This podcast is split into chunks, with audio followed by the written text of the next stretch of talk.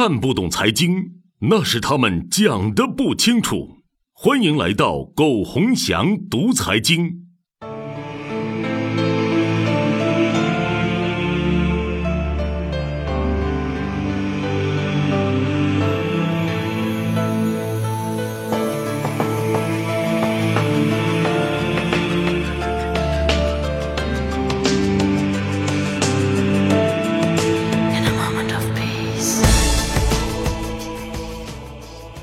朋友你好，欢迎来到苟洪祥读财经，我是苟洪祥，一丝不苟的苟，宏伟的宏，吉祥的祥，我在喜马拉雅向你问好。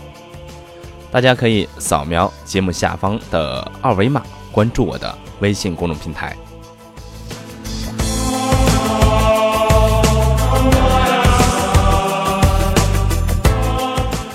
今天的节目内容一样精彩，我们一起来看。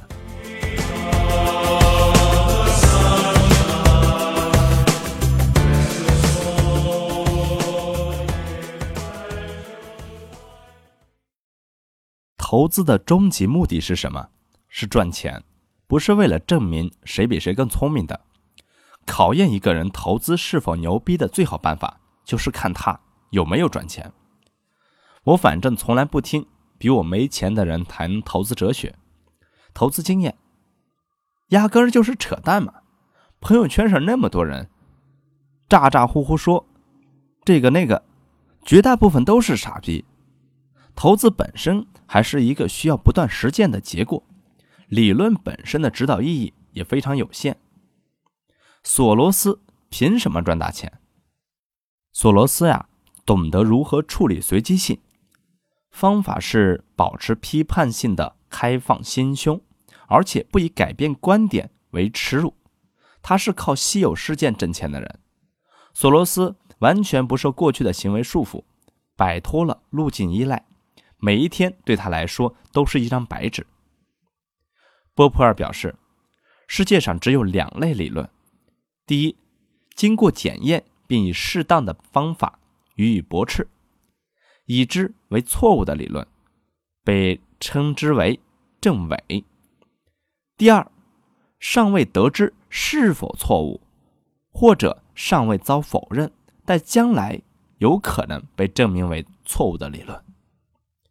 拒绝盲目接受知识，只是随着信息的增值为增加的观念。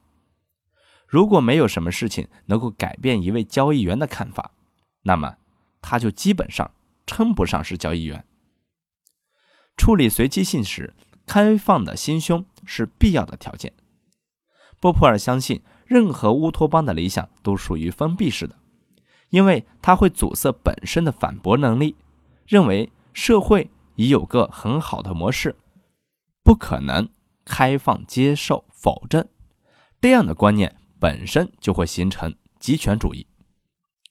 要确定犯错时的成本十分有限，而且犯错的概率不是从过去的资料推演而得。执行操作策略之前就知道哪些事件会证明他们的推测错误，并预先做好准备。证实犯错后，他们会结束操作。每个人都认为自己的成功全凭实力，毫无侥幸；只有失败时才会认为是运气使然。做投资呀，请忘掉情怀。很多人发很多非常有情怀的项目，问我怎样。大体而言，投资是非常个性化的事情，我们很难替别人做决策，但是。我可以说说我自己的想法。就我个人而言，我是绝对不投资太有情怀的项目。任何一个项目赚钱是第一要务，如果不赚钱，那么意味着情怀很难维持。突出情怀，忽略收益，只有一种情况可以去做，那就是慈善心态。就是你要先问问的，就是你投资以后。发现所有的情怀都是假的，都是不靠谱的时候，你还认不认？如果你不认，我建议你啊，千万别碰。如同你要给予一个乞丐钱，本意是出于可怜同情，结果发现这个乞丐比你有钱的多，拿着你的钱花天酒地，到处泡妞，你如果觉得也没所谓，那就去做吧。事实上，就我的判断，绝大部分呀突出情怀的项目，都会落到情怀节操碎了一地的结局，因为期望值太高，很容易出现预期跟现实不一样的情况。所以，商业场上尽量判断项目本身，忽略情怀，这样啊，你会心态好很多。创始人有情怀最好，没有的话，你至少不会太亏。否则，亏钱是其次，关键是很恶心。至少于我而言，都是非常多的深刻教训了。投资与借贷的逻辑有根本区别。投资和借贷两个范畴相对而言，借贷的逻辑更加难以运作。从我自己角度来看，借贷两个特征很明显。第一个特征。就是借贷行为的客户群体相对狭窄，必须是那些不好不坏的群体。客户好了，一般就不需要再借钱了；不好，那就是跑路了。所以呀，最终的结果就是要么就是一个不断消灭自己客户的过程，要么就是被客户搞死的过程。这个是一个非常明显的借贷特征。当年马云曾经骄傲地说：“你看，当年借给我五十万的人，我就还钱了，证明小企业也是有信用的。”但是他不知道的现实就是，他是发大财了，但是那个借给他五十万的人，现在啊，估计还是穷光蛋。这个就是借贷的核心逻辑。你没有积累，你无法跟客户一起成长。客户一旦好了，就离开了你。你陪伴着客户度过了最困难的时光，结果客户一好就跟你说没什么关系了。为什么借贷必须锦上添花，而不是雪中送炭？核心因为无法分享未来的收益。借贷的第二个特征是什么呢？是没有积累。前面说了，你无法分享客户成长带来的高收益，那么你永远只有恒定的利差。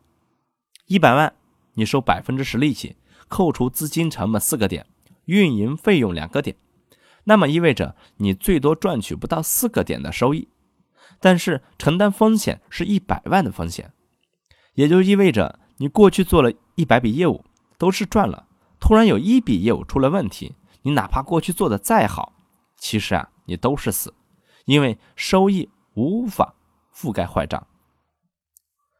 投资呀。你要投生意人，投资还是要投生意人的。大家都按规则办事，丑话说在前头，千万别投资太讲道德的人，除非你自己是个没道德的人，可以欺负老实人。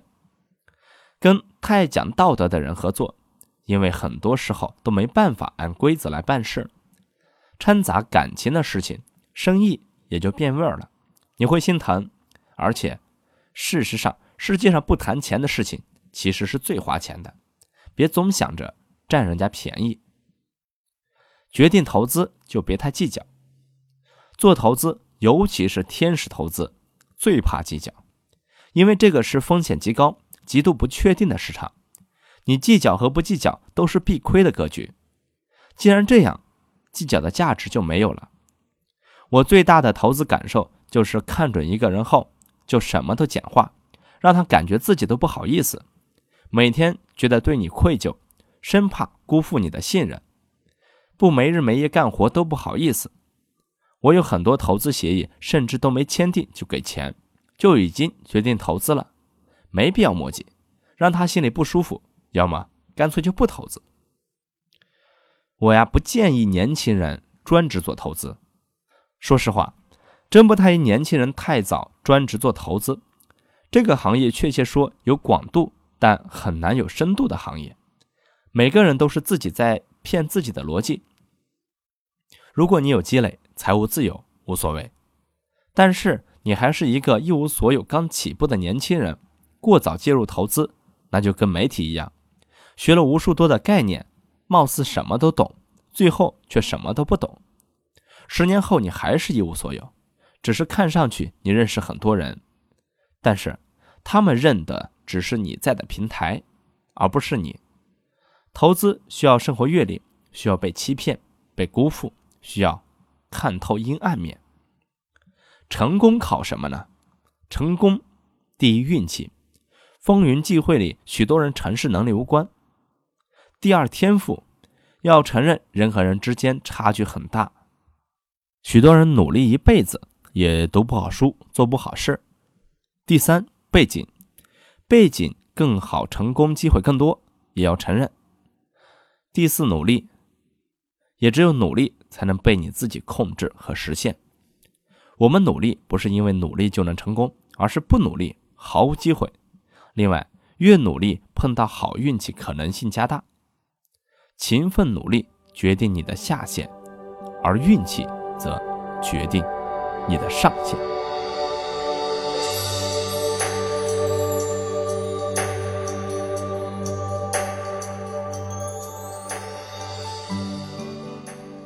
好了，以上就是今天的。全部内容，感谢您的收听，我们下次再见。记得大家要扫描节目下方的二维码，关注我的微信公众平台。再见。